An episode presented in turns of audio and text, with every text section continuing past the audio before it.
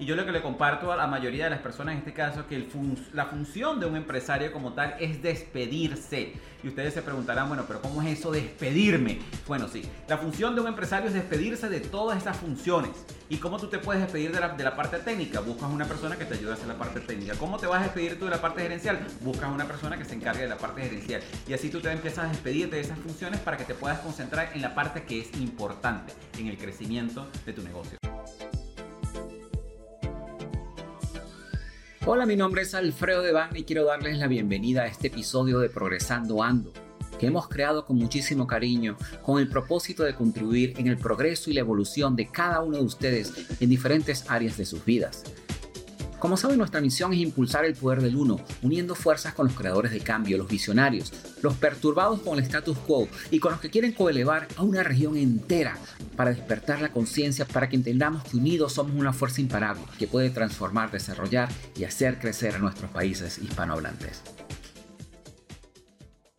Hola, bienvenidos a otro nuevo episodio de nuestro programa Progresando Ando. Mi nombre es Alfredo de Vaina, soy tu anfitrión del programa Progresando Ando. También soy el director general de Progreso y soy el fundador de la Academia del Progreso.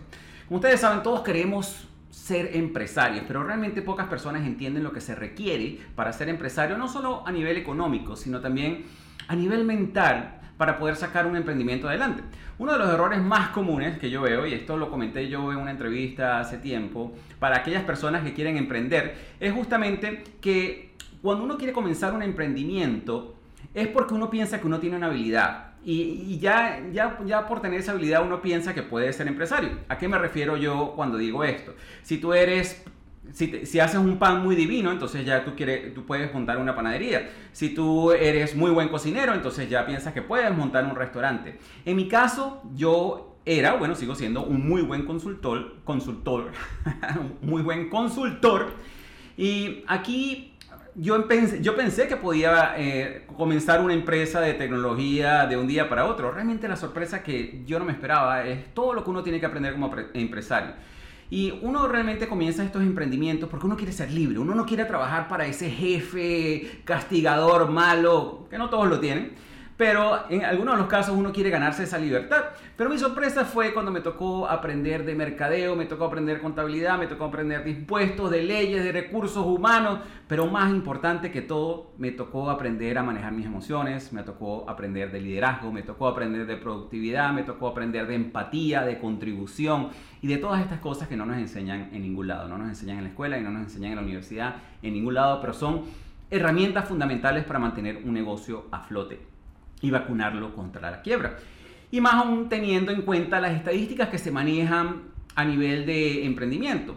No sé si ustedes saben, pero la mayoría de los emprendimientos fracasan, el 20% de los emprendimientos fracasan en el primer año, el 30% fracasa a los dos años, el 50% de todos los emprendimientos fracasan a los cinco años y el 70% y en muchos casos hasta el 80% de los emprendimientos fracasa a los 10 años.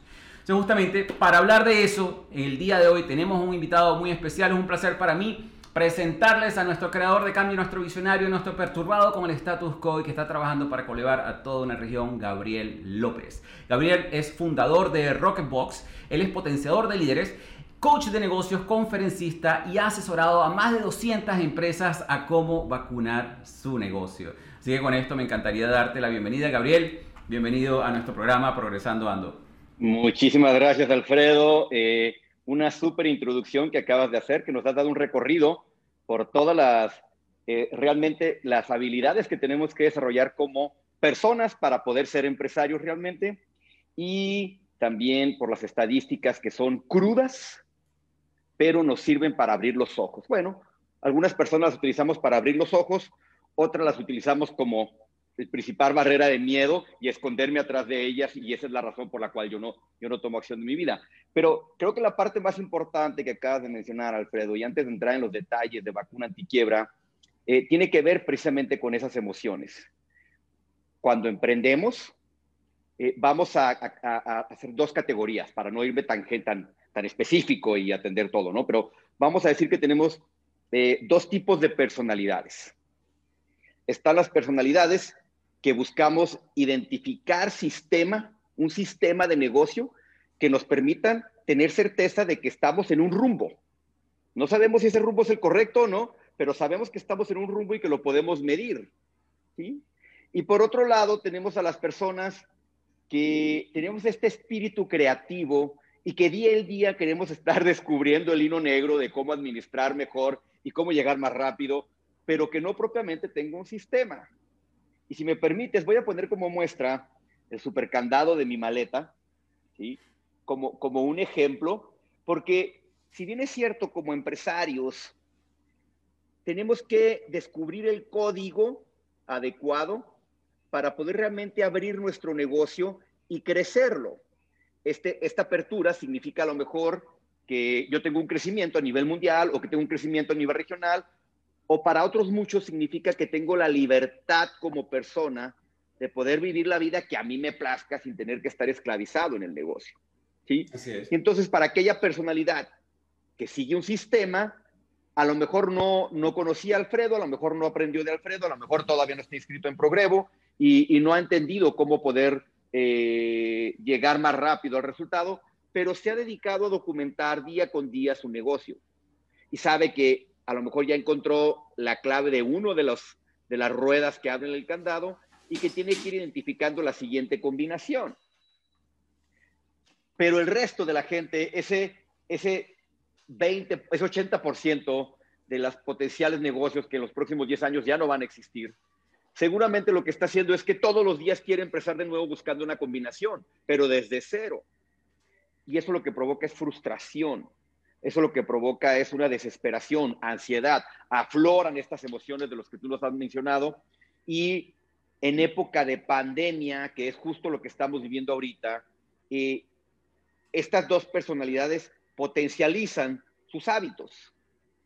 Aquellos que están trabajando bajo un sistema potencializan la importancia de tener sistemas y a lo mejor salen y buscan a otras personas que tienen un sistema. Pero aquellos que no siguen un sistema, que son espíritus libres, creativos, emocionales, que día con día quieren descubrir el hilo negro de cómo operar una empresa, eh, pues día con día en época de pandemia van actuando como, como yo llamo el efecto de Chicken Little. Si te tocó ver la película de Chicken Little, que sale el pollito por la ciudad y el cielo se está cayendo, el cielo se está cayendo, y, y, salen alertando y asustando a todo mundo, pero no propiamente tomando una acción enfocada, dirigida, que, que, les permita construir certeza. Porque de eso se trata el emprendimiento, Alfredo. es. es un proceso de incertidumbre o de insatisfacción y lo quiero convertir en un proceso de certidumbre o gratificación.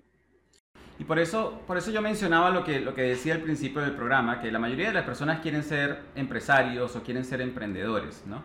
Y, y por eso justamente enfatizaba el hecho de que en muchos casos nosotros tenemos esa parte que tú dices, esa parte creativa, que es la que nos impulsa a decir, bueno, si yo sé hacer esto bien, entonces puedo sacar un emprendimiento. Y no hay nada malo con eso, definitivamente eso es un buen paso. Lamentablemente, esas, estadísticas, las cuales yo presenté en un principio, es porque las personas se quedan allí, se quedan en esa habilidad que son buenos haciendo y no buscan ayuda para complementar las otras cosas que le hacen falta o simplemente no aprenden las otras habilidades que son necesarias para tener un emprendimiento. Porque sí, o sea, no hay nada más satisfactorio que ser tu propio jefe, no hay nada más satisfactorio de tú poder dictar tus propias reglas, no hay nada más satisfactorio, yo siempre lo decía, yo, yo he tenido varias empresas y en una de esas recuerdo que yo me sentaba en, en una mesa en una Navidad y tú veías a todas las familias de todas las personas que trabajaban con tu equipo y me imagino que a ti también te ha pasado, Gabriel y, y, ver la cara de felicidad de esas personas y darte cuenta de que tu emprendimiento está ayudando a cada una de esas personas que está sentado en la mesa contigo. No hay nada más satisfactorio que ver la sonrisa de un cliente cuando tú le has agregado valor. No hay nada más satisfactorio cuando tú ves la transformación de un negocio independientemente del servicio que tú estés ofreciendo. Y, esas cosas son muy importantes. Por eso es que yo enfatizaba la parte mental, de que no es, no es simplemente saber de contabilidad, no es simplemente saber de mercadeo, no es simplemente saber de recursos humanos o la parte legal. A mí en lo personal me tocó hacer todo un trabajo mental para poder sacar mis emprendimientos adelante. Y justamente yo empecé, mi primer emprendimiento lo empecé en plena crisis del 2008 en cierta manera me vi, me vi forzado a sacar ese emprendimiento porque necesitaba alimentar a mi familia y realmente fue una experiencia súper satisfactoria después de que estaba mucho... La quiebra es cuando no tienes nada, pero cuando quiebra, cuando estás justamente por debajo, que ya le debes a los bancos 350 mil, 400 mil dólares, eso es una situación más complicada, como tú lo sabes, Gabriel. Entonces, por eso es que es tan importante este tipo de, episodios para, para, las personas, para que entiendan un poco de que sí, es una experiencia muy satisfactoria, pero no se dejen engañar de que tú vas a empezar un emprendimiento hoy y a los seis meses eh, todo va a ser felicidad. Todo es un proceso de crecimiento, todo es un proceso de documentación, todo es un proceso de, de entregarte a tu negocio, pero ya cuando tú tengas esa maquinaria andando, que es justamente lo que vamos a estar hablando, Gabriel y yo, el día, el día de hoy, es, un proceso bien satisfactorio porque ahí sí te puedes empezar a desconectar un poco de, tu negocio. Entonces, una de las preguntas que yo le hago aquí, Gabriel, a la mayoría de las personas, a todos mis invitados, es, ¿cómo es tu historia? ¿Cómo comenzó Gabriel en este mundo del emprendimiento? ¿Cómo comenzó Gabriel en este mundo del desarrollo personal? Porque también sé que estás en el desarrollo personal. ¿Cómo empezaste tú en este camino? Cuéntanos un poco. Gracias, Alfredo. Fíjate que es la parte, yo creo que es la parte que, que, le da la carnita, que le da la razón a lo que vamos a platicar el día de ahora. Tuve la oportunidad de casarme a los 16 años, Alfredo. Eh, fui papá a los 17. Eh, afortunadamente conté con el apoyo de mi familia y de muchos tíos de cariño para no tener que renunciar a la escuela. Estudié, terminé la preparatoria, estudié la carrera, una carrera que es ingeniería industrial. Y, y, me encontré en el camino con mucha gente que me apoyó, inclusive con empresas que me apoyaron. Hubo una en la particular que me becó el 100% de mi universidad y eso me dio la oportunidad realmente de terminar mi carrera sin esa preocupación económica del pago de escuela. Eh, aprendí, yo siempre pongo mi ejemplo y me encanta hablar así de mí, de que, de que soy una mula trabajando, es decir, tú ponme una carga y yo me aseguro de que llegue esa carga, ¿no? A su lugar.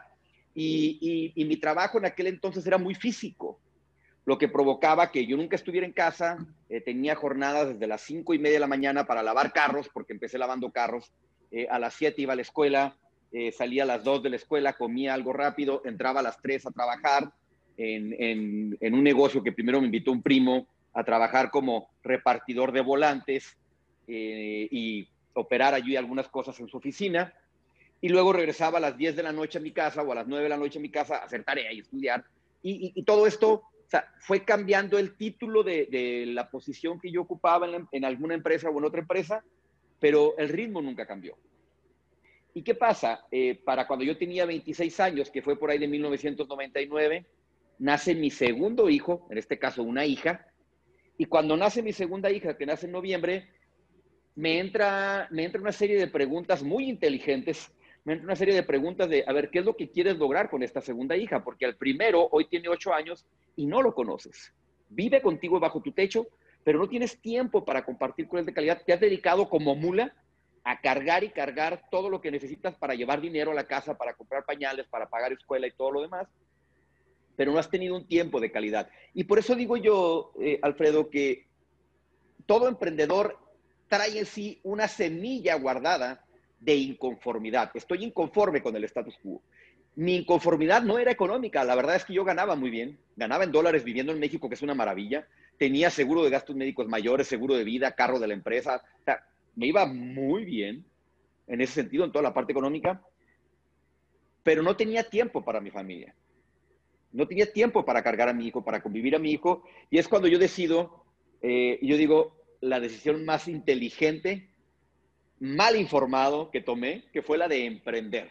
Dije, quiero tener tiempo libre y yo creo que lo mejor que puedo hacer es ser mi jefe y poner mis propias reglas. ¿Y qué es lo que sucede? Emprendo mi primer negocio en el año 2000, a mis 26 años. Eh, la verdad es que como mula me dedico a crecerlo. Yo digo, tengo que alcanzar ciertos objetivos para realmente crecerlo y, poder alcanzar esta libertad que yo estoy soñando. Para no hacerte un cuento muy largo, tú emprendiste en la crisis del 2008. Yo para el 2008 había incrementado eh, la riqueza de mi empresa, si lo quieres llamar así, en un 2000%. O sea, habíamos reinvertido una cantidad impresionante de dinero. Teníamos eh, unas políticas financieras muy sanas, unas políticas de venta muy sanas, unas políticas de apalancamiento muy sanas, porque si hay algo lo que yo me consideraba en aquel momento muy exitoso eran las disciplinas. Pero viene la crisis del 2008, Alfredo. 2008-2010 fue un reto impresionante para mí como líder de la empresa. Para todo el mundo, realmente. Para todo el mundo fue algo, un reto increíble. Y, brota en mí esta personalidad de Chicken Little, ¿no? De, ay, ¿qué va a pasar? Se está acabando la crisis. Está... Y tú sabes, ¿no? Si, si, empiezas a estudiar un poquito de cerebro, y por eso me gusta mucho el desarrollo personal, o sea, en procesos de incertidumbre, tu cerebro empieza a mandarte de repente las señales no adecuadas, empieza a generar eh, pensamientos de escasez y eso te va a generar ansiedad y esa ansiedad te va a provocar estrés y ese estrés te va a provocar que tu cerebro reaccione de diferentes maneras y en fin, ¿no? Por eso vamos a hablar de los tres cerebros en un momento, ¿sí? Y, y empieza a tomar esta serie de decisiones atrabancadas, mal informado, no asesorado. Y para no hacer el cuento muy largo para tu audiencia, en noviembre del 2012, después de tener este crecimiento impresionante del 2000 al 2008, en noviembre del 2012, noviembre del 2012, cierro las puertas de mi negocio, que lo llevé a la quiebra, por malas decisiones financieras, por malas decisiones de venta, por malas decisiones de liderazgo, lo llevé a la quiebra y en ese justo momento de cerrar las puertas de mi negocio, yo no me di cuenta, pero entré en un proceso de depresión. ¿Por qué? porque le fallé a todas las promesas que yo les hice a mis hijos. Mi negocio en ese entonces ya me había costado el divorcio de mi pareja por el nivel de estrés que yo manejaba, eh, mal, uh, mala inteligencia emocional, pues o no llegaba a casa o cuando llegaba pues estaba de malas y además llegaba sin dinero. Pues imagínate, ¿no? Pues quién quiere estar casado con una persona que llega de malas y llega sin dinero y trae más problemas a la casa. Exacto. Entonces me, me había costado un divorcio tenía el miedo de perder a mis hijos, estaba en depresión y afortunadamente en mayo del 2013 mi hija me despierta de esta depresión con un grito desesperado de, ya, quiero vivir, ¿no? Y literal, o sea, fue fuerte y fue, y fue físico, fue real, y como que en ese momento, así como que despierto, ¿no? Y hago una recapitulación de todo lo que había hecho yo, me quedaba claro algo, yo no quería ser empleado, no me veía como empleado, eh, tenía que volver a emprender sin dinero, y la forma en la que quise aprender fue conectándome con lo que yo en ese momento sentía que era más importante para mí, Alfredo. Necesito tener las herramientas para ayudar al Gabriel del 2008. Y Rocketbox nace con esa misión. Nace con la misión de empoderar a los líderes de empresa que tengan una mejor calidad de vida. Hoy en día, si eres empresario, me vas a entender. Si eres empresario, tú sabes que tu calidad de vida está directamente eh, conectada como si fuera el cordón umbilical a la calidad de negocio que tú tienes, a la calidad de la situación financiera que está tu negocio, a la calidad de la situación eh, de cartera de clientes o del equipo que constituye tu negocio. Entonces, esa parte la tenía yo muy clara, Alfredo, y entendía que yo necesitaba rescatar a ese Gabriel, que, que yo busco, hoy en día busco, a que no haya papá o mamá ¿sí? que haga estas promesas a sus hijos y que corre el riesgo de fallarles, porque yo sé, es ahí, se me pone chinita la piel, ¿eh? yo sé el proceso que conlleva el fallar a esas promesas. Yo sé el sacrificio que se invierte, no solamente económico, lo económico pasa a segundo término. El sacrificio en tiempo, en salud, en, la falta que hice a, mi, a, mis hijos en ese periodo. Imagínate, de 8 a 20 años de mi hijo. De los 8 años a sus 20 años, que es pasas la época de la, de la, infancia, la época de la adolescencia y estás queriendo entrar a una época de madurez y ves a tu papá deprimido, eh, eh, vencido por las situaciones, pues, pues deja toda esta serie de, de preguntas, ¿no? En, en, en, la, en, mi hijo Alejandro particularmente y a mi hija, que pues fue época de, de, de los cero o del uno a los 12, a los 13 años, pues también pasó por toda la infancia y entra a la etapa de, de, la adolescencia, pues con un papá que está deprimido, acostado, sin energía, pues imagínate el dolor, ¿no?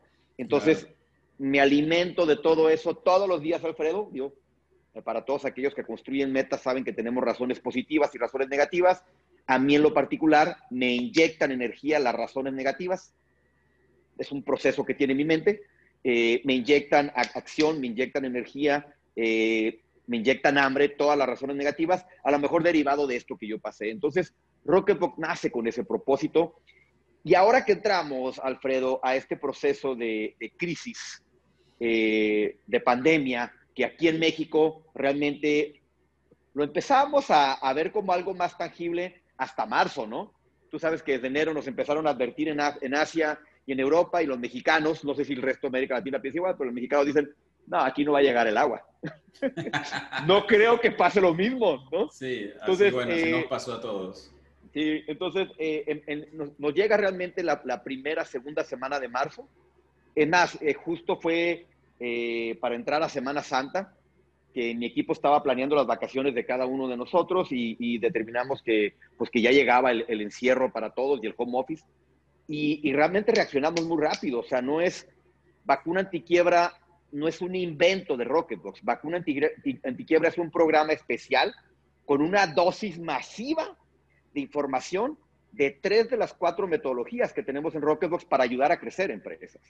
Entonces, nace de toda esta necesidad de que yo creo que a Gabriel en el 2008 le hubiera ayudado de maravilla que, que, que él hubiera tenido la oportunidad de encontrar un programa que le hiciera recapacitar, que le, que, le, llenara de información para tomar mejores decisiones o al menos decisiones informadas, o por lo menos cuestionara las decisiones que estaba tomando. Nace con ese propósito, Alfredo.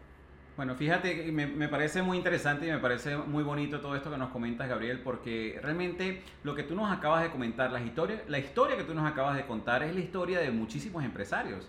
También fue la mía donde yo me entregué totalmente al trabajo y dejé de compartir tiempo con mi familia, dejé de compartir tiempo con mis amigos y yo trabajaba 16 horas al día y no, no, no, no, compartía tiempo de calidad con nadie, ¿no? Que uno se entrega con sangre, con sangre, sudor y lágrimas a su emprendimiento y realmente no balanceas lo que es tu vida. Y fíjate que en tu caso, justamente te llevó no solamente a tu compañía a la quiebra, pero además de eso te afectó tus relaciones personales, te afectó tus relaciones con tus hijos, perdiste un matrimonio con, por, esa misma mentalidad. Y aquí es donde viene la parte que, que, es interesante que tú comentabas, que es cuando nosotros nos damos cuenta que ser empresario no es simplemente va ligado a las habilidades que uno tenga, sino también es un camino de desarrollo personal completamente. Y todas las herramientas que te ha tocado a ti aprender y muchas de las cosas que vamos a estar conversando aquí van muy atadas más allá de una herramienta tecnológica, más allá de un software de contabilidad, más allá de un software de servicio al cliente,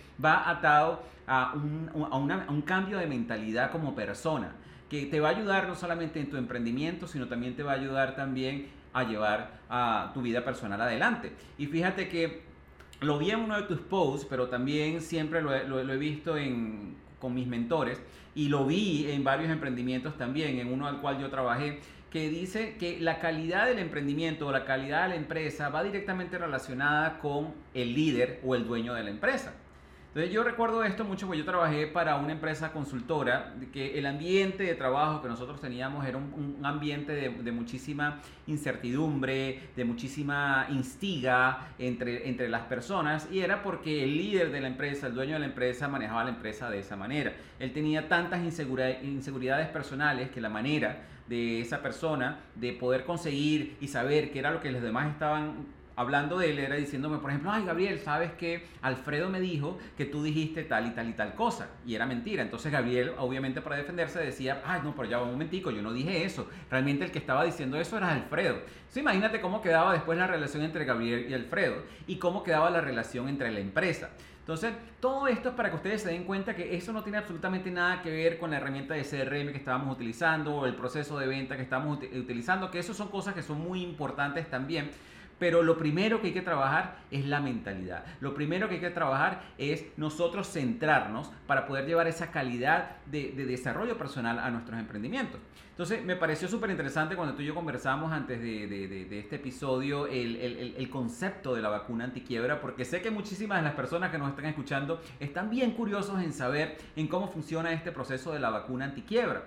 Y yo sé que esto es, para que las personas que nos están escuchando tengan una idea. Esto realmente es un taller de 5 sesiones de 45 minutos o más. Y vamos a tratar de resumírselos aquí en los próximos 30 minutos que nos quedan ¿okay? del programa. Y ustedes van a tener la oportunidad de hacer todas las preguntas que ustedes desean. Tú comienzas tus sesiones con algo que ya nos mencionaste anteriormente, que son los tres cerebros del empresario, que me pareció un concepto súper interesante, porque tú hablas que son tres personalidades las cuales actúan, es como una esquizofrenia en cierta manera, pues tienen tres personas dentro de ti, que una, persona, una personalidad piensa una cosa, la otra piensa otra, la otra piensa otra, y son las que interactúan en la toma de decisiones y en la ejecución de acciones de un empresario. Y que en la mayoría de los casos, vamos a estar claros, como tú lo dices, esas tres personalidades no están de acuerdo, y es lo que causa indecisión, es lo que causa incertidumbre, es lo que causa frustración, y que además terminan costándole mucho dinero a los emprendimientos y a los empresarios. Háblanos un poco más de eso. Y, más que dinero, de nuevo, Alfredo, eh, te termina costando calidad de vida. Te termina costando relaciones, ¿no? vamos a empezar con la parte de vacuna antiquiebra. Les voy a dar un repaso rápido. Eh, quiero adelantarme nada más, Alfredo. Vacuna antiquiebra es un curso totalmente gratuito. Eh, pensando y queriendo ayudar a todas esas personas que a lo mejor están pasando por un proceso por el cual yo pasé en el 2008 y por cual tú también has pasado, y sabes que tenemos que tendernos la mano, sabes que tenemos que, apoyarnos, ¿no? Ahora, es un, es, un, es un curso gratuito de cinco días que te entrego, por eso se llama vacuna, te entrego una dosis masiva de información guiada, es un curso en vivo, vas a estar conmigo para yo poder entender un poquito más de lo que, de lo, por, lo, por lo cual está pasando el empresario en ese momento y poder utilizar ejemplos claros sobre las herramientas que te estoy presentando, ¿sí? Entonces, esa es la parte de vacuna antiquiebra. Es un curso gratuito y, ahorita vemos qué podemos hacer para tu, para tu audiencia, Alfredo, si te parece. Ahora, a manera de introducción, vacuna antiquiebra consta, o sea, son cinco días, pero son tres módulos principalmente. El primero trata, efectivamente, como lo dijo Alfredo ahorita, tu empresa es un reflejo de ti. No, o sea, no hay forma en la que le demos vuelta a la página de eso. De tus emociones, de tu salud, de tu energía, de tu intelecto de tu, de tu proactividad o de tu indecisión. O sea, tu empresa es un reflejo de ti. No te quede duda sobre eso. Entonces, tocamos el primer día la parte de liderazgo. No profundizamos mucho, pero sí hacemos conciencia sobre los tres cerebros. De ahí nos vamos los siguientes dos días sobre lo que es la estructura de negocio. Ahorita te platico de ella. Y las siete variables que, que forman parte de esa estructura de negocio, como la fórmula de tu negocio. Y por último, entramos en otros dos días lo que nosotros le llamamos metas que jalan para negocios o activación enfocada en equipo porque solo puedes llegar lejos, pero solamente en equipo. O solo puedes lograr mucho, pero solamente el equipo llegarás lejos, ¿no? Entonces vamos a empezar un poquito por la parte de los tres cerebros. A manera de diferenciar, eh, eh, Alfredo, voy a hacer una introducción doble, si me permites, con el tema de las personalidades de, de los líderes o de los emprendedores y los cerebros para diferenciarlo. Claro, porque tenemos un programa de liderazgo de negocio en donde particularmente vemos las tres personalidades del empresario. En este caso, vacuna antiquiebra, como lo enfocamos a la parte de productividad, hablamos de los tres cerebros, ¿va? Entonces voy a empezar con las tres personalidades, que las tres personalidades, tú y yo, todos los empresarios la tenemos, ¿sí? Hace rato cuando recién empezabas, hablaste muy bien de yo soy un, gran cocinero, por eso tengo que abrir un, restaurante, o soy un gran contador, por eso tengo que empezar mi, despacho, o soy un gran eh, ingeniero mecánico, por eso yo tengo que montar mi fábrica, ¿no? Y esa personalidad es la técnica es una personalidad que tiene la especialización técnica. Y esa personalidad técnica es sumamente importante porque te da certeza de que tú puedes entregar un producto o un servicio de calidad y realmente es la que te empuja a emprender. O sea, la inconformidad la tienes ahí con el status quo, pero la personalidad técnica es la que te empuja a decir, sí, sí, sí eres capaz. ¿Va? Entonces, el tema de la personalidad técnica es que vive en el presente y está totalmente ligado a la entrega del producto, del servicio en el día a día hacia el cliente. Entonces está muy ocupado. Es el que menos tiempo tiene, es el, que más ocupado está. Nota importante, las tres personalidades eres tú mismo, ¿va? Porque ya te hablé del técnico. La siguiente personalidad es la gerente. La personalidad de gerente, que el gerente vive en el tiempo pasado, presente y futuro. ¿Qué quiere decir? Tengo que hacer un análisis de lo que ha venido sucediendo en mi empresa, ¿sí? Tengo que tomar decisiones en el presente de qué ajustes tengo que hacer para lograr los objetivos futuros. Y el gerente es el responsable de la coordinación de todo el equipo de trabajo. Es el responsable también de la documentación de procesos y de los procesos de capacitación. Y por último está la personalidad menos utilizada, que es la de dueño de negocio. Y el dueño de negocio única y exclusivamente vive en el tiempo futuro. ¿Va? Estas tres personalidades no las voy a tocar más adelante, pero están totalmente ligadas con los tres ejes de la estructura de tu negocio, que es el eje de la defensa, el eje del crecimiento y el eje de la innovación. Entonces, Esa es la parte. Aquí antes de que comiences al, siguiente punto es importante para que hagamos un repaso para las personas que nos están escuchando, ¿no? Eh, y me parece, no voy a escuchar este concepto anteriormente, pero me identifico mucho como empresario porque obviamente nosotros vamos creciendo dentro de esas, de esas personalidades, ¿no? Definitivamente la que nos impulsa a decir, bueno, sé coser bien, entonces voy a montar una costurería, eh, es la parte técnica, porque es la que nos da la, la, confianza y la habilidad técnica de montar nuestro emprendimiento en base a nuestra habilidad. Y definitivamente es lo que tú dices, e, esa personalidad está muy enfocada en lo que es la entrega del producto. Tengo que entregar este producto. Lo que muchas personas no entienden es que detrás de la entrega del producto existen muchísimas otras cosas. Existe el servicio al cliente, existe la contabilidad, existe el mercadeo, existen todas esas cosas que vamos a estar revisando.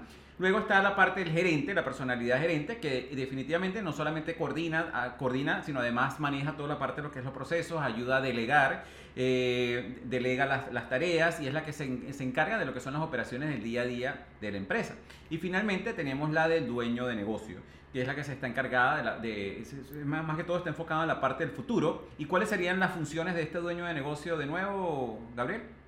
Pero la parte que nosotros asesoramos mucho, el dueño de negocio tiene que estar única y exclusivamente pensando en el futuro de su negocio, hacia dónde lo quiero llevar, es decir, el cumplimiento de la visión del negocio. Entonces, en este ah, caso sería como la parte estratégica del negocio. El dueño del negocio es el que se encarga de buscar la parte estratégica del negocio alianzas estratégicas, clientes estratégicos, mercados estratégicos, productos, servicios estratégicos, apalancamientos estratégicos. es toda la parte.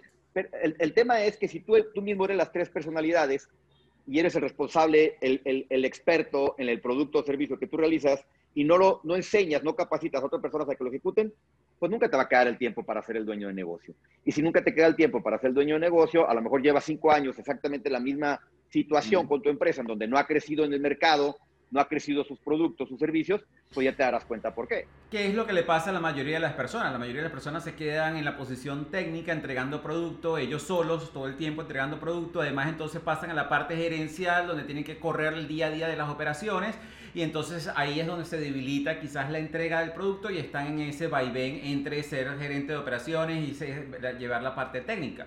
Y yo lo que le comparto a la mayoría de las personas en este caso es que el la función de un empresario como tal es despedirse. Y ustedes se preguntarán, bueno, pero ¿cómo es eso despedirme? Bueno, sí, la función de un empresario es despedirse de todas esas funciones. ¿Y cómo tú te puedes despedir de la, de la, parte técnica? Buscas una persona que te ayude a hacer la parte técnica. ¿Cómo te vas a despedir tú de la parte gerencial? Buscas una persona que se encargue de la parte gerencial. Y así tú te empiezas a despedir de esas funciones para que te puedas concentrar en la parte que es importante, en el crecimiento de tu negocio. Continúa, Gabriel. Perfecto, bien dicho, perfecto. Ahora sí vamos a hablar de los tres cerebros. ¿va? Ya propiamente entramos en la parte de vacuna antiquiebra. El primer día hablamos específicamente de los tres cerebros. ¿Y cuáles son estos tres cerebros? Bueno, todos como seres humanos tenemos estos tres cerebros. Tenemos el cerebro que nosotros le llamamos el doer, que es el hacedor, y básicamente este es tu cerebro al que tú le inyectas programas y es como un procesador de computadora, ejecuta. No cuestiona, si tú le metes un mal programa, pues va a sacar un mal resultado. Si tú le metes un buen programa, va a sacar un buen resultado, ¿va? Ahora, es importante que entiendas que este cerebro, ya naciste con él, este cerebro también es el responsable de lograr que todo tu organismo funcione, tu sistema digestivo, tu sistema circulatorio, tu sistema... Por lo tanto, es un cerebro muy complejo. ¿sí? Y es un cerebro que demanda demasiada energía. ¿va? Y no cuestiona. No cuestiona. Te voy a poner un ejemplo. Tú dices, oye, yo quiero estar a dieta, pero le estás dando de comer las famosas galletas Oreo, ¿no? ¿Por qué? Porque tu cerebro ya está acostumbrado con ese programa a comer las galletas Oreo. Lo mismo pasa con la ejecución en tu, en, en, tu, en tu negocio, ¿no? Y en ese punto lo interesante de eso es que en ese cerebro, eh, eh, eh, esa parte del cerebro duer puede estar infectado con virus. Entonces, claro, claro, claro. Y ahorita vamos a ver quién es el proveedor de los virus. Ahorita vamos a llegar al cerebro de los virus. El segundo es el cerebro inteligente, que nosotros lo llamamos el cerebro planner. Y tu cerebro inteligente es el que sabe perfectamente qué es lo que quieres y perfectamente qué es lo que, lo que tiene que hacer. Por ejemplo, de nuevo, regresando a la parte de, de, fitness o de salud, dices, ah, bueno, tengo que dejar de comer esto, tengo que ir el lunes al gimnasio, pero llegas al lunes y algo pasa, ¿no? Entonces, el cerebro planner le inyecta todos estos programas al doer. Desafortunadamente al doer le toma entre 21 y 90 días de ser persistente, constante, disciplinado, para formarlo como un hábito o como un estilo de vida. ¿va? Si tú dices, oye, Gabriel, si tenemos el planner y tenemos el doer, pues está la, la química perfecta, ¿no? O sea, no hay forma de no lograr lo que quiero. Exacto. Pero la naturaleza nos juega un truco. que es con el cerebro mono. Y el cerebro mono es el cerebro emocional. Es el cerebro que quiere saber todo, es el cerebro que hoy en día es esclavo de la tecnología, de qué me habrán dicho en el Facebook, ya me habrán puesto likes, cuántos likes tengo, qué está pasando en el Instagram, qué está pasando en el Twitter, ¿sí? Ah, a ver si ya sonó mi teléfono, o por WhatsApp, no, ya tiene las dos palomitas azules y no me ha contestado. O sea, es el cerebro que es el que va y que come las galletas, es el que inyecta el virus. Este cerebro tiene la, la, desventaja para todos nosotros, que es un cerebro que busca una gratificación inmediata y demanda demasiada energía. Es como tu niño interior. Quiero la galleta, quiero la galleta, quiero la galleta, quiero la galleta, quiero la galleta. Se come la galleta y dice, bueno, ya lo sacié.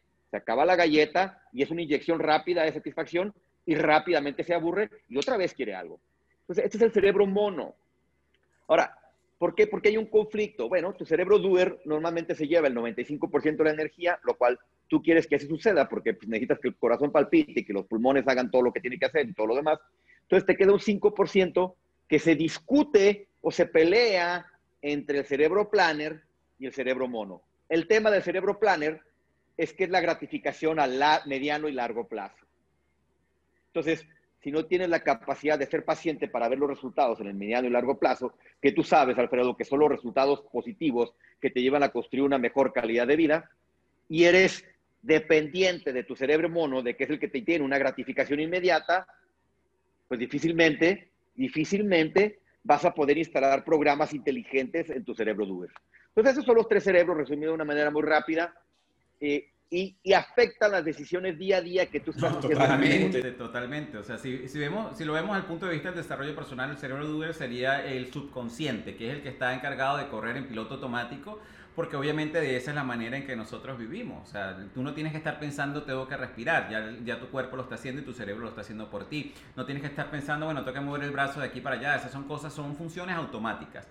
Y el planner, y, ese conflicto del planner y el mono me, me, me, me parece súper interesante porque definitivamente está, el planner es el que quiere salir adelante, quiere impulsar y voy a lograr esto, voy a hacer aquello y viene lo emocional. No, pero es que tú no puedes. No, pero es que estás seguro que tú eres capaz.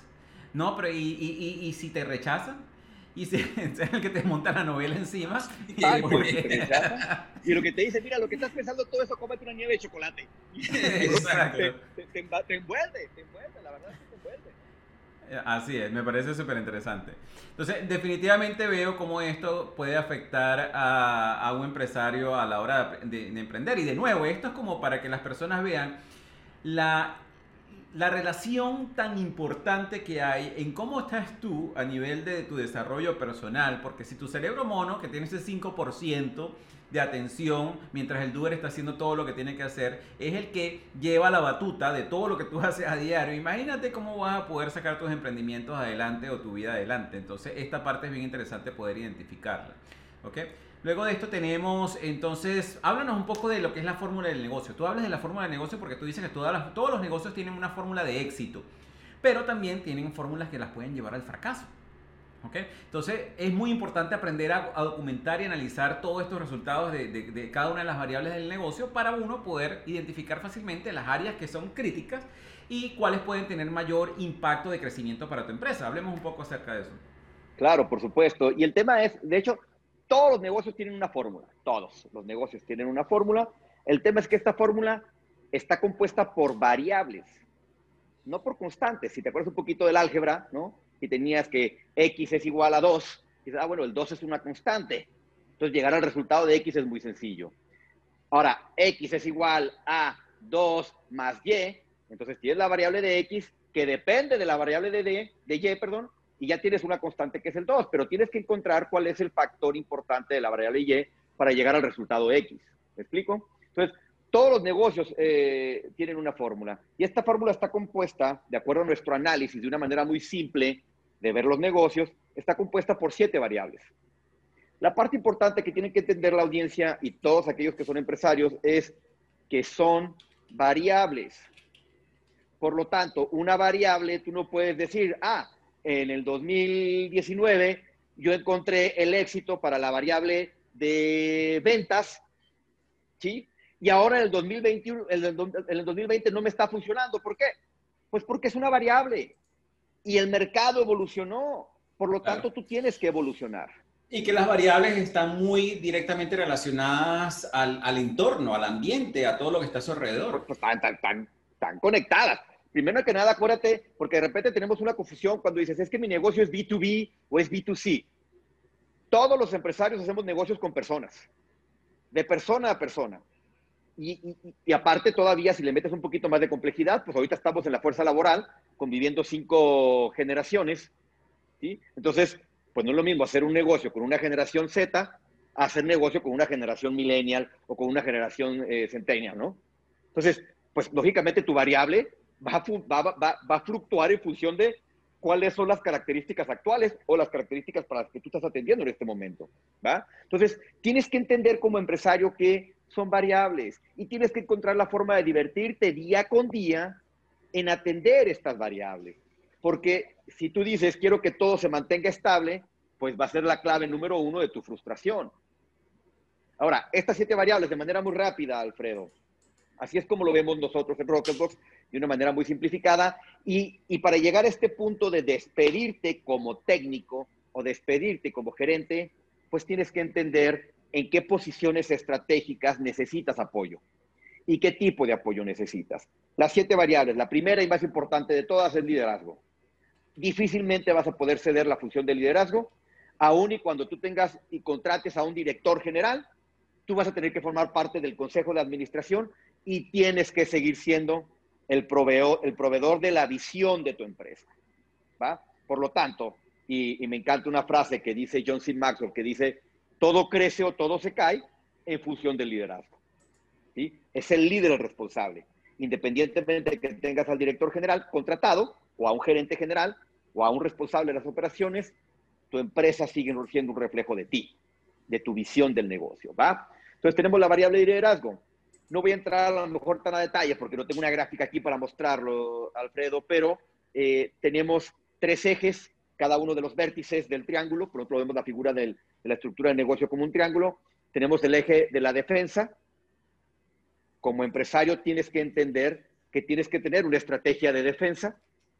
Tenemos el eje del crecimiento y tenemos el eje de la innovación. Tenemos dos hemisferios que es el hemisferio de las disciplinas estratégicas y es el hemisferio de las actividades creativas estratégicas. Y, en función de eso repartimos las variables. Voy a entrar en el tema de las variables y, al último vemos la forma de hacer un regalo que, pueda quedar con mayor entendimiento para toda tu audiencia. Entonces ya vemos la variable de liderazgo, tenemos la variable de administración, que es la responsable de operar el negocio. ¿Qué vemos en administración? Pues todas las reglas del juego. Tan sencillo como eso, ¿no? el área de administración es el responsable de diseñar y administrar y asegurarse de que las reglas del juego se están implementando, se están cumpliendo, y si no, pues hacer los ajustes o tomar, o tomar las, decisiones adecuadas, ¿no? Tenemos la variable de finanzas, de repente muchos de los empresarios carecemos de esta variable y, confundimos de una manera muy gráfica y muy sencilla, confundimos la cuenta bancaria, bancaria de la empresa con nuestra cartera. O pensamos que es la mismo, ¿no? Y sobre todo si eres un microempresario que eh, la cuenta del banco está a tu nombre, no a nombre de una, de una empresa, sino a tu nombre, y tú dices, ah, mira, yo cuánto dinero tengo, entonces me voy a comprar un carro del año para mí, no para el negocio, o me voy de vacaciones con mi familia con ese dinero, o me voy a comprar una casa con ese dinero, y empiezas a violar esas políticas que estaban en el área de administración, pero como no estaban escritas, entonces ya te vas dando cuenta de la importancia de la variable de administración, como no estaban escritas, entonces cualquier decisión que tú puedas tomar en la variable de finanzas, pues es buena, o pareciera ah, buena. Y esa parte, y yo creo que es donde fallan la mayoría de los empresarios. Yo tuve un podcast con, con un amigo hace unos días con respecto a eso. Estábamos hablando de que uno de los errores financieros que cometen muchísimos los empresarios es justamente eso, llevar su, su negocio como un negocio de, de abarrotería, como estos, estas bodeguitas de, de, de esquina, donde todo va a la misma caja, todos los gastos salen de la misma caja y no hay ningún tipo de control de dónde va el dinero, ni dónde sale el dinero, ni con qué razón, ni con qué propósito, que luego eso se, vuelve una pesadilla administrativa para la persona que tenga que hacer la contabilidad para ese negocio. Total, y, déjame comentarte algo, eh, que en mi empresa, en Rocketbox, el, mi cerebro mono se activaba más con la variable de finanzas, por lo tanto yo era un peligro para para mi negocio en la variable de finanzas. Entonces, en mi negocio tuvimos que diseñar unas reglas del juego y procesos para protegerlo de mi cerebro mono. hoy yo no tomo decisiones, las decisiones financieras de mi negocio. Yo tengo una persona responsable ahí. Claro que tenemos objetivos estratégicos y en función de eso se toman las decisiones. No, no es a placer de la persona. Pero lo hicimos precisamente para proteger a mi negocio de mí. Y esa es parte de, de, las decisiones importantes que tienes que hacer como empresario. Después de la, y, digo, y a final de cuentas, la variable de, de, finanzas, eh, vamos a hablar en una moneda común. Eh, aquí en México tenemos el peso, pero para hablar de una moneda común vamos a hablar del dólar. Eh, la variable de finanzas es la responsable de hacer un presupuesto de tal manera que tú sepas antes de que entre un dólar a tu cuenta, un dólar de ventas, un dólar de ganancia, tú ya sabes qué va a pasar con ese dólar en función de los objetivos estratégicos que tienes para el crecimiento de tu negocio. El tema es que si, no, que si, que si eres débil en esa variable, pues te estás pegando, tú mismo te estás poniendo el pie, ¿va? Después de ahí pasamos a la variable de mercadotecnia que la variable de mercadotecnia es la responsable de comunicarle al mundo que existes. Al mundo. No solamente es estratégica para atraer clientes, también es estratégica para atraer colaboradores y para atraer proveedores y para atraer alianzas estratégicas y para despertar la inquietud en, potenciales asociaciones o organizaciones que pueden ser unos aliados muy buenos para crecer tu negocio o llevarlo a cumplir los La visión, deja tú los objetivos estratégicos, la visión de tu empresa. Estas tres variables, eh, Alfredo, forman parte de las disciplinas estratégicas que tú tienes que instalar en tu empresa. Son disciplinas siempre y cuando las construyas con hábitos, siempre y cuando tengas a líderes responsables de ellas, que estén monitoreando día con día, que se estén cumpliendo las, las reglas del juego para cada una de ellas o los objetivos de cada una de ellas. Pero fíjate que esa, esa parte de la mercadotecnia como tal es también es otra de, de, esas áreas, esas variables donde la mayoría de los empresarios fallan. Porque la mayoría de las personas piensan, ok, bueno, yo creo el producto y las personas van a llegarme corriendo a la puerta, me la van a tocar y me, y me van a comprar el producto como, wow, por barriles o lo que sea, ¿no? Y ahí es donde realmente fallan muchísimo los emprendimientos porque no toman en consideración, ok, yo tengo este producto, este producto puede ser muy bueno, pero ¿cómo lo voy a dar a conocer al mundo? ¿Cómo yo voy a dar a conocer que este producto existe? ¿Cómo yo voy a dar a conocer las funcionalidades de mi producto, los beneficios, el valor que yo estoy agregando? ¿no? Entonces es interesante porque definitivamente estas tres variables que tocabas de comentar, administración, finanzas y mercadotecnia, son los talones de Aquiles para la mayoría de los empresarios que están comenzando apenas y que tienen que cumplir todas esas funciones eh, ellos mismos, ¿no? Sí, claro. Y, ahorita por poner un ejemplo y para, para, para, ser muy breve en él, de repente cuando eres el microempresario, lo primero que delegas, tío, si no eres mercadólogo o si no tienes una empresa de mercadotecnia, lo primero que delegas a una empresa externa es tu área de mercadotecnia. Pero esta área de mercadotecnia no le, no le proporciona los objetivos estratégicos, eh, no le proporcionas las, reglas del juego, y entonces ellos asumen que hacen su trabajo bonito, pero tú estás inconforme porque esa estrategia de marketing o, esa, o esa, el liderazgo de marketing que tú delegaste te está costando y no está generando, ¿no? Entonces, es una parte de los, de los dolores de cabeza que pudieras tener si tú no atiendes adecuadamente esa variable. Ahora, para, ponerlo de manera gráfica, administración está totalmente ligada a la parte del eje de defensa, lógicamente se combina con una parte de finanzas y mercadotecnia está totalmente ligada con, el eje de crecimiento y también se combina con el, con el eje de, con la, variable de finanzas, ¿no? Porque requiere de recursos, lógicamente, ¿no? Eh, de ahí pasamos a las siguientes tres variables, que son las actividades eh, creativas estratégicas, que es ventas, ventas, tienes que ser extremadamente creativo todos los días para poder lograr ventas, que también está en el eje de crecimiento, que es la estrategia, y, pon mucha atención en esta parte, Alfredo, porque de repente en la época de los 90 nos confundimos con el servicio al cliente, con la, con la estrategia de servicio al cliente, y le otorgamos todo el poder al cliente, y tenemos que sobarle el lomo al cliente, tenemos que hacerle masaje en los pies, y, y la empresa se tiene que rendir al cliente, ¿no? Y empezamos a violar a nuestras empresas en todas las políticas, en todas las reglas del juego, por darle gratificación al cliente. Nosotros le cambiamos ese nombre a la estrategia de red, o la variable, perdóname, de retención de cliente. Mi variable tiene que ser estratégica para retener al cliente, tiene que ser eh, eh, actividad creativa estratégica para retener al cliente. Claro que dentro de esa retención, pues existe un factor que se llama servicio al cliente, pero no es el más grande. ¿Me explico? Y ese, ese, ese va también ligado a la parte de crecimiento de, empresa, pero también a la parte de innovación, que es el eje, el eje que nos queda. Y por último, la variable de equipo de trabajo. A manera rápida, equipo de trabajo, colaboradores es uno de los elementos de equipo de trabajo, clientes es otro, proveedores es otro, alianzas estratégicas son otros y tus asesores y tus consultores son otros. Todos ellos forman parte estratégica de tu organización.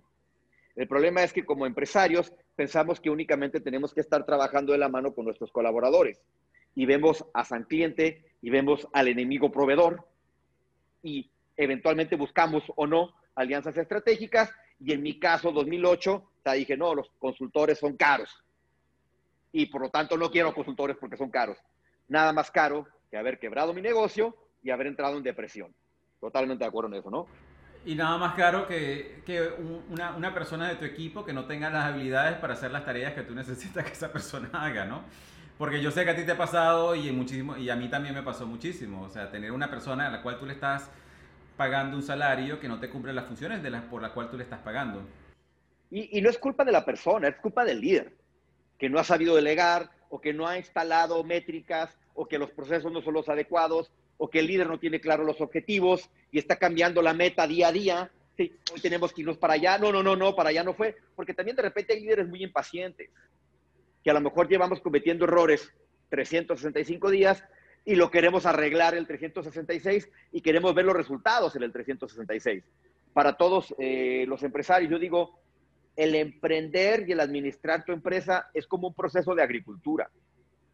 Si tú sembraste manzanas, y quieres cosechar naranjas, vas a vivir frustrado. Ahora dices, ya me di cuenta que sembré la semilla equivocada, hoy tengo que sembrar la semilla adecuada, que es la de naranjas, sí, pero hoy no va a salir el árbol.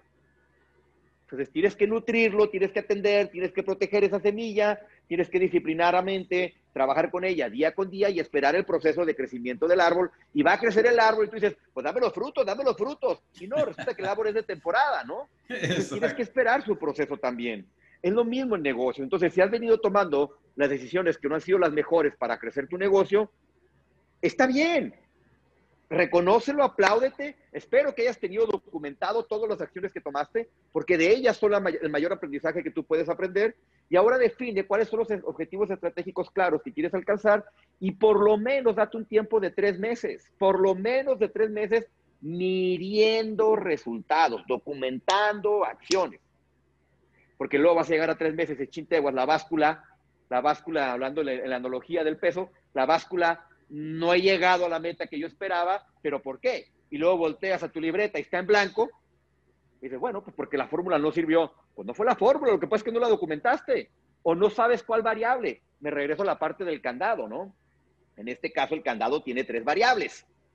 A lo mejor dos estaban bien y una no. Y esa que no fue la que no te permitió alcanzar los resultados. Pero tú quieres cambiar las tres pues vas a volver a empezar desde cero.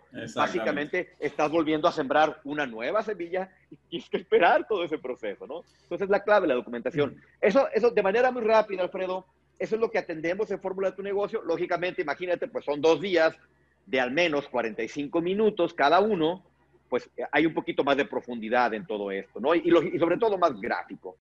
Ok, so de nuevo, entonces las siete variables que nos comentas es obviamente número uno, y estoy de acuerdo que esté en el número uno, porque es lo que va definitivamente a, a, determinar el futuro de tu empresa y va a determinar la calidad de tu empresa, es el liderazgo. No solo de la persona que está dueña de la empresa, sino las personas que uno, que uno como que nombra líderes de diferentes equipos, ¿no? Esa parte es bien importante, porque muchas veces tú puedes ser un muy buen líder, pero si tienes ciertas personas en diferentes posiciones que no son muy buenos líderes, realmente pueden dañarte ese trabajo. Tenemos la parte de administración y finanzas, que es muy importante también, mercadotecnia, que es muy relevante. Y, y, sabes que hoy en día una de las ventajas que nosotros tenemos como empresarios es que esta mercadotecnia como tal se puede hacer a nivel digital. Nosotros hemos invertido una gran cantidad de dinero haciendo esta, esta, aprendiendo de todas estas estrategias de mercadeo para lo que es la Academia del Progreso. Y, es muchísimo más fácil que eran los emprendimientos de antes, que me imagino tú debes recordar, de que si yo quería hacer, conocer mi negocio, tenía que imprimir un poco de volantes, irme a la calle y empezar a entregarle volantes a todo el mundo, porque realmente no había otra manera. O a través del periódico, o a través de la radio, o de este tipo de medios que eran bien costosos. No, no eran medios que eran accesibles para el pequeño y mediano empresario. Era siempre, eran medios que eran muy accesibles solamente para las grandes empresas. Hoy en día una persona con una cuenta de ads de Facebook o de YouTube y 15 dólares diarios puede empezar a dar a conocer a su negocio. Luego tenemos definitivamente lo que es ventas eh, retención al cliente, que es muy importante también, porque a veces la, mayoría de los empresarios, y tú sabes esto, se, se, preocupan por la primera venta. Ok, bueno, ya, conseguí mi primera venta. Ahora, ¿cómo hago para mantener a mi cliente feliz? No sé, no tengo ni la menor idea. Y realmente es mucho más, te da mucho, mucho, mucho más ganancia eh, mantener a un cliente feliz porque ya tu, tu, proceso de adquisición de clientes, que normalmente muchas personas ni siquiera toman eso en consideración, que adquirir un cliente te puede costar 300 dólares, mientras que mantener un cliente feliz no te cuesta mucho y esa persona se te sigue produciendo ingresos, es algo que hay que tomar muchísimo en consideración. Y finalmente, que no diría que es menos importante, es la parte del equipo de trabajo, porque definitivamente nosotros como empresarios, tú eres quien tú eres por el equipo que está detrás de ti, yo soy quien yo soy, por ese equipo que nos está apoyando ahorita en este momento y, que siempre está apoyando todas las operaciones que nosotros estamos realizando y dándole servicio a los clientes y manteniendo a la empresa rodando. Definitivamente sin equipo no somos nada. Me parece súper interesante. Luego de esto, tú tienes un paso final que vamos a hablar brevemente, que es la activación enfocada en equipo, donde tú dices, bueno, que ya nos identificamos en esa parte en que nos tenemos que enfocar, ¿no? Entonces es hora de diseñar las metas y las métricas que nos permitan a nosotros alcanzar ese progreso y, ese crecimiento del negocio y alcanzar esos objetivos críticos. Háblanos un poco más acerca de eso. Pues la actividad enfocada en equipo eh, propiamente es metas que jalan para, para negocios. Eh, antes de eso es, como empresarios normalmente cometemos dos, dos pecados capitales. Tenemos el pecado capital de no definir objetivos, no tengo objetivos claros, por lo tanto, pues estoy con, estoy con, rogando que algo salga bien hoy y, no tengo claro qué, pero algo tiene que salir bien hoy, ¿no? Entonces, o la segunda diseño demasiados objetivos, tantos que confunde a la organización. ¿sí? Entonces, la parte que nosotros hemos venido trabajando con los empresarios, si tienes un proceso de planeación estratégica, que sería lo ideal, eh, con objetivos a 5 años, a 10 años, si no, de perdida que tengas tu visión clara de negocio y tu misión clara de negocio a la que realmente estés apegado, que no hayas diseñado una visión bonita o una misión bonita, sino que realmente sea la que, la que mueve a tu empresa o las que mueven a tu empresa y ahí viene la clave de conocer la fórmula de, tu negocio, ¿no? Porque entramos en el proceso en el que tenemos que diseñar objetivos. Ahora, lo que nosotros hacemos, Alfredo, es le ayudamos a los empresarios a que diseñen un objetivo, dependiendo de la estructura que ellos tienen. O sea, si el mismo empresario es el responsable de atender tres, cuatro, cinco variables, pues imagínate ahora que yo te diga, vamos a poner dos objetivos, porque eso significa que cada una de las variables tendría que tener dos subobjetivos, o sea, dos metas propiamente para cada variable. Entonces, dependiendo de la estructura, lo que nosotros hacemos es, le ayudamos a diseñar un objetivo clave de crecimiento que tiene que alcanzar en los próximos tres meses. La clave de los tres meses es que tienes, si no estás acostumbrado a diseñar objetivos y tu equipo no sabe trabajar bajo objetivos, entonces tienes este primer esfuerzo a tres meses para enseñarte a tener un objetivo claro, y enseñarte a diseñar métricas y enseñarle a tu equipo a que esa palabra que tienes allá atrásito de ti que dice believe, a que crea que, a que crea en el proceso, a que empiece a construir fe en el proceso. ¿sí? Entonces a lo mejor agarras y diseñas uno, dos, tres, cuatro periodos de tres meses, es decir, 365 días, con esta activación enfocada en equipo, en donde le vas a enseñar a tu equipo a ir cumpliendo objetivos pequeños, pero estratégicos para el crecimiento de tu empresa, cada objetivo o cada variable va a tener un objetivo. La variable de administración, la de finanzas, la de mercadotecnia, la de ventas, la de retención de clientes y la de equipo de trabajo, cada una de ellas tiene un objetivo. Y por supuesto la del líder tiene un objetivo principal, ¿no? Y todos se tienen que alinear a ese objetivo principal, es decir, las metas o, las, o los objetivos que, que diseñen cada una de las variables tienen que impactar directamente en el resultado del alcance del objetivo principal. ¿va? Y, es lo que enseñamos, también dos días de trabajo en esta parte para ser muy claros en cómo se diseña un objetivo, para ser muy, hay, hay, hay ejercicios de trabajo que les regalamos a la gente, eh, hay ejercicios de trabajo que les regalamos para enseñarle a su equipo cómo, cómo ser responsables de la definición propias de sus metas para empoderarlos en el logro de los objetivos, enseñarles a cómo ser líderes, de la, de la, de la frecuencia de rendición de cuentas ¿sí? que tienen que ser responsables ellos de rendir sus propias cuentas, ¿sí? Y de medir el progreso hacia el alcance del objetivo principal. Entonces, propiamente es lo que trabajamos en activación enfocada en equipo, le ayudamos a los líderes, a los empresarios, a que vayan construyendo un equipo líder en periodos cortos de tiempo, de tiempo, y ya después, ya que tienes un equipo, te vas a dar cuenta quién es líder, quién no, quién sí quiso adoptar la filosofía, quién no. Tienes que tomar decisiones de liderazgo para ir ajustando esas variables en las posiciones estratégicas y ya una vez que tú identifiques que tienes un equipo competitivo, un equipo campeón, un equipo que puede ir por el, por el campeonato en tu industria, pues entonces ya diseñas objetivos a un año, dos años, tres años, pero pues tienes que dar baby steps, ¿no? Esa es la parte importante, que tienes que dar baby steps para ir construyendo certeza, para ir desarrollando el hábito y para ir identificando quiénes sí se van a sumar a tu proyecto de construir objetivos muchos más importantes este, alcanzar el Everest o algo así, para que entonces tú como líder ya tengas la certeza de que lo puedes alcanzar. Wow. No, qué, qué, interesante. La verdad que al principio tenía dudas que íbamos a lograr concentrar todos estos, estos puntos en un programa de, de menos de una hora, ¿no? Qué interesante, pero lo logramos. Y para las personas que nos están escuchando, recuerden, recuerden que tenemos unas clases magistrales súper interesantes en la Academia del Progreso.progreso.com.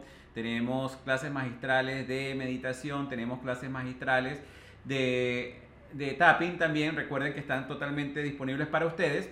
Y aquí Gabriel y yo les tenemos una sorpresa a todas las personas que están escuchando este episodio hemos, al principio del programa hemos conversado y vamos a estar ofreciendo el taller de la vacuna antiquiebra a través de la plataforma de Progrevo, a través de, nuestros live. Ya no estén pendientes de las fechas porque le vamos a dar toda la información y vamos a estar dando estas cinco sesiones para todos ustedes para que puedan sacar provecho y puedan profundizar aún más en todo este conocimiento del cual estamos conversando acá. Yo me imagino que para todos ustedes esto es algo que les ha agregado muchísimo valor, yo sé que sí, así que recuerden que si están escuchando este programa, taguenme a mí, taguen a Rocketbox, nosotros vamos a colocar cuando salga el programa en vivo, vamos a colocar las diferentes credenciales, las diferentes eh, redes sociales de cada uno de nosotros para que ustedes puedan entonces taguearnos, así que ya saben, estén pendientes, vamos a estar haciendo este, esta, este taller de vacuna antiquiebra con el equipo de Rocketbox y con Gabriel y aquí lo vamos a estar facilitando con nuestro equipo de Progrevo y sé que les vamos a estar agregando muchísimo valor a todos ustedes que nos están escuchando para que puedan vacunar sus negocios contra la quiebra. Unas palabras que nos quieras compartir antes de despedir el programa, Gabriel. Ah, pues mira, eh, si quiero endulzar un poquito el programa, Alfredo, definitivamente el, el emprender, ser el líder de tu empresa, sí es un proceso que te exige, te exige lo más preciado que tienes, que es tiempo, salud, energía. Pero si te rodeas de la gente adecuada, de este círculo de influencia positivo, si te vas y te conectas con las fuentes adecuadas como Progrevo, créeme que es uno de, las, de, los, de los regalos más gratificantes que te puedes hacer en la vida, porque a final de cuentas te van a permitir en tu tiempo, en tu espacio, en tu creatividad, eh, diseñar lo que a ti te apasiona, y vivir el estilo de vida que a ti te apasiona. Y por sobre todas las cosas, Alfredo, impactar a la cantidad de gente que tú quieras impactar y darles este regalo de poder construir una mejor eh, calidad de vida gracias a tus servicios y gracias a tus productos. Y esa es la economía, eh, la, la, moneda de pago más gratificante que yo creo que existe en el mundo del emprendedor, que es el ver la cara de felicidad de un niño o de una mamá o de un papá porque tu producto, tu servicio les hizo el día o les cambió la historia, les cambió la vida y pues, no, te puedo ni expresar la cantidad de energía que recibes cuando ves eso. Y es cuando ya, ya, sientes tú esta realización de tu, de tu visión y es cuando dices, wow, valió la pena, valió la pena esas horas de esfuerzo, esas 16 horas de esfuerzo. Y es cuando tú tienes que conectar a tu familia con la visión de tu empresa y que ellos vean también el impacto que se está generando gracias a que ellos también permitieron que se sacrificara un poco del tiempo que tú le dedicas a ellos. Entonces, anímate, anímate a crecer hasta donde tú quieras. Si me permites, Alfredo, terminar con una frase de Jim Brown. Jim Brown para mí es eh, uno de mis mentores más importantes. Nunca lo conocí en vida, pero él fue justo, él fue la primera persona que contacté vía YouTube eh, que fue la que me guió para salir de este proceso de depresión y fue la que me ayudó a enfocarme en lo que sí tenía que enfocarme y, empezar a trabajar en mi mente. Y la frase dice, no eres un árbol. Si no te están dando los resultados en donde estás, muévete. Y hoy en día tenemos esta economía global.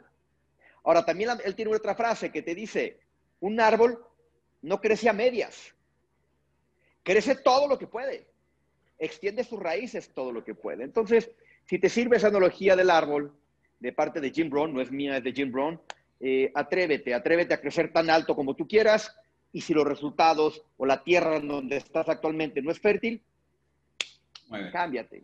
Y para ejemplos, mi querido Alfredo, que nos ha demostrado cómo ser un nómada emprendedor en casi los cinco continentes ya, ¿no, Alfredo? Definitivamente. Y, y eso es una, yo creo que es una de las ventajas más importantes que tiene ser emprendedor hoy en día, que definitivamente no estás atado a un país, no estás atado a una comunidad y no solamente no estás atado a vivir y trabajar desde ese sitio, sino que puedes también servir a toda una región. Yo creo que una de las cosas que más nos ha dado satisfacción a nosotros es que, por ejemplo, en este caso tú te encuentras en México, nosotros nos encontramos en Panamá, tenemos personas que se están conectando desde Venezuela, Argentina, Chile y que podemos crear un impacto global. Y ahí es donde realmente se hace un impacto a nivel mundial y ahí es donde tú empiezas a transformar el mundo.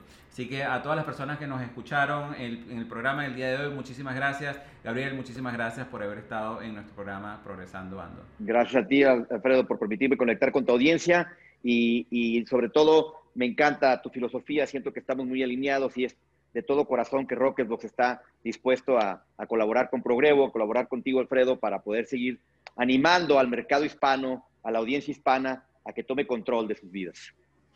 Espera, espera, no te vayas. Teníamos contenido adicional para ti. Este episodio de nuestro programa Progresando Ando fue grabado con una audiencia en vivo que aprovechó la oportunidad de realizar esas preguntas que quizás tú te estabas haciendo mientras escuchabas el programa. Así que si quieres escuchar las respuestas a esas preguntas, quédate con nosotros un ratito más. Por cierto, quiero recordarte que en la página web de la Academia del Progreso, academiadelprogreso.progrevo.com, tenemos unas clases magistrales interesantes para ti acerca de diferentes temas para contribuir en tu progreso y tu evolución. Y finalmente, si quieres participar en la grabación de nuestros programas, síguenos en nuestras redes sociales donde constantemente estaremos anunciando las fechas de grabación. Ahora lo interesante, tenemos algunas personas aquí en vivo. Nos hicieron una pregunta por allí, Gabriel, que me pareció súper interesante. Me gustaría ver cuál es tu punto de vista con respecto a eso. Y es, ¿cómo logras equilibrar los tres cerebros del empresario? Eso es muy interesante. Y para cada persona es diferente, ¿no? Pero te voy a poner una muestra muy sencilla que yo llevo a cabo. ¿eh? Ahora, toma en cuenta nada más, el, cerebro doer, a ese no lo equilibras, a ese lo programas. Y si tú le metes virus, pues sale error. O te da resultados incorrectos. Si tú le metes un programa adecuado, fértil, eh, te, pues va, te va a traer resultados, resultados fértiles, ¿no? Ahora, en la parte del cerebro planner, creo que es muy importante, lo que venía hablando hace ratito, creo que es muy importante tu círculo de influencia, de quién te estás rodeando, ¿sí? Porque en función de los que te estás rodeando, va a ser tu capacidad creativa, va a ser tu salud mental, tu salud emocional, eh, el diseño de tus metas, y ese es el cerebro inteligente. Entonces, si tú te estás rodeando con gente que es sumamente inteligente en el ámbito que a ti te encante, ya sea relaciones, salud, dinero, lo que a ti te guste, ¿no? Y yo te invitaría a que te juntes con gente que tiene un nivel en, función de logros que tú admires. Porque esas personas que tú admires te van a ayudar a identificar programas adecuados para tu cerebro inteligente para que él los implante en el, cerebro doer, ¿no? El tema es el cerebro mono, ¿no? Que también se ve muy influenciado por tu círculo de, influencia, valga la redundancia. O sea, si tú tienes, por ejemplo, en, mi caso, cuando yo emprendí, pues yo, yo tenía ya, yo me casé a los 16. Tengo amigos que se casaron a los 42 años y vivieron de gigolos durante muchos periodos de su vida. ¿Estás de acuerdo? Entonces, e, e, ese círculo de influencia, lógicamente a mí me distraía del enfoque de crecer mi negocio, pues porque querían ir por la cervecita, por el vino, por el billar, por la baraja, por la fiesta, y ellos no tenían compromisos al día siguiente, y yo sí. Además, pues a lo mejor muchos de ellos vivían todavía de la economía de sus papás y yo vivía de la economía de mi negocio. Entonces, si ellos le pedían dinero a sus papás, no era problema, pero yo le tenía que sacar dinero a la alcancía de mi negocio, a la cuenta de mi negocio, pues lo lastimo, ¿estás de acuerdo? Entonces, uno de, las, de, las, de los ejemplos más claros que te puedo poner ahorita, Alfredo, para, bueno, para la persona que nos preguntó, es date cuenta del uso digital que estás teniendo en todos tus artefactos en los que tú te conectes digitalmente. Si es el iPad, si es la computadora, si es el teléfono, bueno, son los tres. Afortunadamente ya cada uno de ellos tiene herramientas para que tú puedas monitorear el uso digital y qué plataforma o qué, o qué app es la que estás utilizando. Entonces, e, el tema de, lo digital, yo no estoy en contra de lo digital, ahorita lo estamos, gracias a la tecnología y gracias a lo digital, nos estamos conectando con toda tu audiencia y podemos agregar, agregar valor. El tema es que tú seas consciente para qué lo estás utilizando. Mira, ahí hay algo, hay algo que, a mí me quedó muy marcado y es que no dejes, no, no dejes que las redes sociales te utilicen a ti, sino utiliza tú las redes sociales. Esa, es lo que iba. Definitivamente. Y, ahorita con, esto que acabamos de ver, que eh, Netflix hizo un servicio mundial con el, el, documental Social Dilemma o el dilema social, definitivamente es muy importante tener conciencia cómo estás utilizando tus redes sociales. Y la parte que tú comentas, eh, ahí, a, a, mí también Jim Rohn tuvo un impacto muy importante en mi vida, que él dice que tú eres el promedio de las cinco personas con las cuales tú pasas más el tiempo. ¿No? Entonces ahí es bien importante conocer ese círculo, de influencia y por eso para nosotros es tan importante crear estas comunidades, ¿no? La comunidad de, de Progrevo, la comunidad de todas estas cosas de empresarios que estamos haciendo para que esas personas consigan, esas personas que se alinean con tus objetivos, con tus metas y tu manera de pensar. Acuérdate nada más que cuando Jim Brown lo dijo, eh, pues eran cinco personas literal, porque era convivías con cinco personas. El teléfono se quedaba en casa, el radio se quedaba en casa o en el auto, ¿sí? Y no generaban más influencia en ti. Desafortunadamente ahorita es cinco personas con las que más convives, las cinco personas a las que más sigues en tus redes sociales, y, los cinco tipos de, de, programas o películas o telenovelas o series que tú estés viendo en Netflix o en Prime, o sea, hoy nos vemos influenciados, o sea, el tema del mono, del cerebro mono, es que va a comer lo que le des. Y sobre todo lo que más le gratifique. El cerebro mono está buscando azúcar. Entonces, mientras más azúcar le des, más fuerte la dependencia, más difícil de romper y menos energía le queda al cerebro planner. Otra clave para el tema del equilibrio. Tu cerebro funciona con energía. Tu cerebro planner, que es el pensante, mientras más decisiones le invites a tomar en el día, por eso de repente ves que eh, Steve Jobs y Mark Zuckerberg decidieron vestirse siempre igual. ¿Para qué? Para no someter a su cerebro en un proceso de decisiones irrelevantes, pero que ellos considerarían, o que la mayoría de nosotros consideramos fundamentales, desde las 6 de la mañana a 7 de la mañana, porque ya le empecé a drenar energía a mi cerebro. Y luego llegas a la, a la oficina y tienes una serie de decisiones que tomar sobre todo si tienes un equipo que no está capacitado y te ve a ti como la fuente de la sabiduría o como el bombero estrella y te atacan desde la mañana, oye, pasó esto y pasó esto y pasó esto y pasó esto y pasó esto, no, pues para mediodía ya estás así, ya estás, ya estás caído, ¿no? Entonces tu cerebro planner ya no tiene energía. ¿Y quién crees que toma el control ahora? El cerebro mono. ¿Cómo lo notas? Pues evalúa tú un día que llegues, hoy estamos a martes, al rato que tú llegues a tu casa después de trabajar, bueno, si es que si no estás trabajando en oficina todavía porque estás en home office, pero identifica cuándo se disparan mayormente todos tus vicios.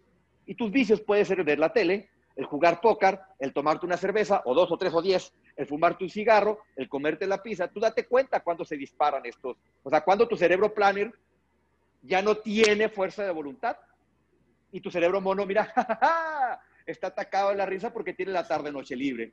Y esto va en función del número de decisiones que tú tuviste tomando. Entonces, parte importante para lograr este equilibrio es tienes que proteger la energía de tu cerebro plano. Así que, este así es. es un dren o un drenaje de energía si no lo sabes usar. ¿Sí? Antes teníamos el teléfono de casa, por lo tanto no te seguía. Hoy el teléfono en teoría es para servirte a ti, pero la verdad es que la gran mayoría somos esclavos del teléfono. Sí, definitivamente. Y, ahí en, este documental fue que nos dimos cuenta que realmente no es que estas plataformas son gratis porque ellos son buena gente, sino es, eh, estas plataformas son gratis porque nosotros les estamos alimentando toda la información que ellos necesitan para luego vendernos. Entonces aquí a nivel de lo que es el equilibrio de estos tres cerebros, recuerden de que bueno, en el doer, el doer es ese piloto automático, ¿ok? La única manera de influenciar y de equilibrar el doer es con toda la información que tú lo vayas alimentando. Y, definitivamente depende del tipo de alimentación que tú elijas, vas a estar alimentando al cerebro planner o vas a estar alimentando al cerebro mono. Por eso es que es tan importante y la mayoría de los empresarios exitosos, y yo sé que Gabriel lo hace y al igual que yo, tenemos una rutina en la mañana que realmente nos condicione para el día siguiente, para, para el resto del día. En mi caso es hacer ejercicio, en mi caso es aprender algo nuevo, definitivamente, y meditar. Esas son las cosas que me ayudan a mí a mantener equilibrado mi cerebro, cerebro planner. ¿Ok? Tenemos otra pregunta aquí que es, ¿cada cuánto tiempo se debe revisar la parte estratégica del emprendimiento? Nos lo dice una persona que es muy planificadora, Janis. Perfecto. Pues mira, eh, creo que también la pandemia nos vino a sacudir un poquito eso, ¿no? Porque en Rocketbox, por ejemplo, desarrollamos un proceso de planeación estratégica eh, de agosto a octubre más o menos del 2018 en donde hicimos los planes hasta el 2022, ¿sí? Y de repente llega la pandemia y te sacude. O sea, esto es inevitable, te sacude, ¿sí? Afortunadamente, como teníamos unas metas o unos objetivos, en época de pandemia lo que nosotros tuvimos que hacer es cómo tenemos que ajustar nuestras acciones para mantenernos enfocados en los objetivos, ¿no? Ahorita lo que yo recomiendo es que tienes que diseñar, o sea, si tienes una planeación estratégica está genial, pero por lo menos tienes que diseñar, y esto lo, lo recomiendo yo y lo aprendí de Bern Harnish, que es el de creador del libro Scaling Up, pues Scaling Up, sí. Eh, y, él, y en una conferencia que estuve presente yo vía Zoom, él recomendaba que ahorita tendríamos que hacer objetivos a tres meses. ¿Por qué? Porque todavía no entendemos las condiciones del mercado post-COVID. Por ponerte ejemplos muy claros, hoy en día la industria turística pues sigue todavía con incertidumbre de qué va a pasar. Totalmente paralizada, totalmente paralizada. Totalmente. O sea, te estoy hablando de, por ejemplo, si tú eres dueño de un hotel, pues y, principalmente dependes del turismo extranjero, pues está difícil tomar una decisión ahorita de objetivos estratégicos a tres años, ¿no? Entonces lo que tienes que hacer es cómo mantengo a flote mi negocio en tres meses. Y tienes que buscar a lo mejor estrategias locales que antes nunca habías volteado a ver y que a lo mejor tampoco te quieres casar con ellas, ¿no? O sea, a lo mejor tú dices, mi mercado local no es mi mercado realmente, pero tienes que hacer una estrategia o unas metas a tres meses de necesito mantenerme activo los próximos tres meses, necesito crecer mi negocio los próximos tres meses y para eso voy a hacer una estrategia de mercado local. Y voy a invitar a la gente que ya está harta de estar en su casa, de que venga a quedarse en mi hotel y que venga a consumir mis, alimentos en la seguridad de un cuarto que le voy a demostrar que está perfectamente sanitizado y que va a tener un ambiente totalmente diferente a lo que ya tenía en su casa y que va a respirar un aire diferente y que va a parecer que está de vacaciones, aun y cuando no esté de vacaciones, porque está en su misma ciudad, pero por lo menos por tres días se escapa de esa de ese periodo o de, ese, de esa frustración de estar encerrado en su casa, ¿no? Que a lo mejor tienes una vista muy bonita y puedes vender todo eso, pero tú dices, sí, pero no es mi mercado natural o no es mi mercado ideal, ya sé, pero necesitas mantener a flote tu negocio hoy. Y entonces va a depender de toda esa situación, ¿no? Lo que tú comentabas, que eh, una de, de, las claves principales también de los ejes es la parte del crecimiento y de la innovación, ¿no? Entonces creo que aquí es donde aplica bastante lo que es la innovación. Y una de las habilidades más importantes que tenemos que desarrollar como empresarios es adaptarnos a las condiciones que realmente estemos enfrentando en ese momento. De nuevo, aquellas personas que no son, tienen la flexibilidad en sus emprendimientos de adaptarse son las que lamentablemente fracasan. Entonces tienes que dar cuenta de que, por ejemplo, nosotros teníamos un esquema de nuestros objetivos eran todo lo que son las expediciones en línea de, de, la Academia del Progreso, pero ahorita estamos viendo también una necesidad de hacer este tipo de, de, capacitaciones, pero hacerlas también en vivo, donde podamos interactuar más con las personas, porque las personas anteriormente quizás no tenían tiempo para poder sentarse en un live como lo están haciendo ahorita con, con, nosotros, por todas las tareas diarias, pero ahora sí tienen ese tiempo y definitivamente que les agrega mucho valor, ¿no? Así que bueno, definitivamente, Gabriel, muchísimas gracias. Eh, por toda esta información que nos ha regalado el día de hoy. A todas las personas que nos están viendo, recuerden que vamos a estar anunciando pronto lo que son las talleres, las fechas para el taller de vacuna antiquiebra. Así que estén pendientes en nuestras redes sociales y esto lo vamos a hacer en colaboración con el equipo de Rocketbox. Muchísimas bendiciones a todas las personas que se conectaron el día de hoy. Gabriel, muchísimas gracias y definitivamente vamos a seguir nosotros en contacto. Muchísimas gracias a ti, Alfredo. Fuerte abrazo para toda la comunidad y manténgase firmes en sus deseos.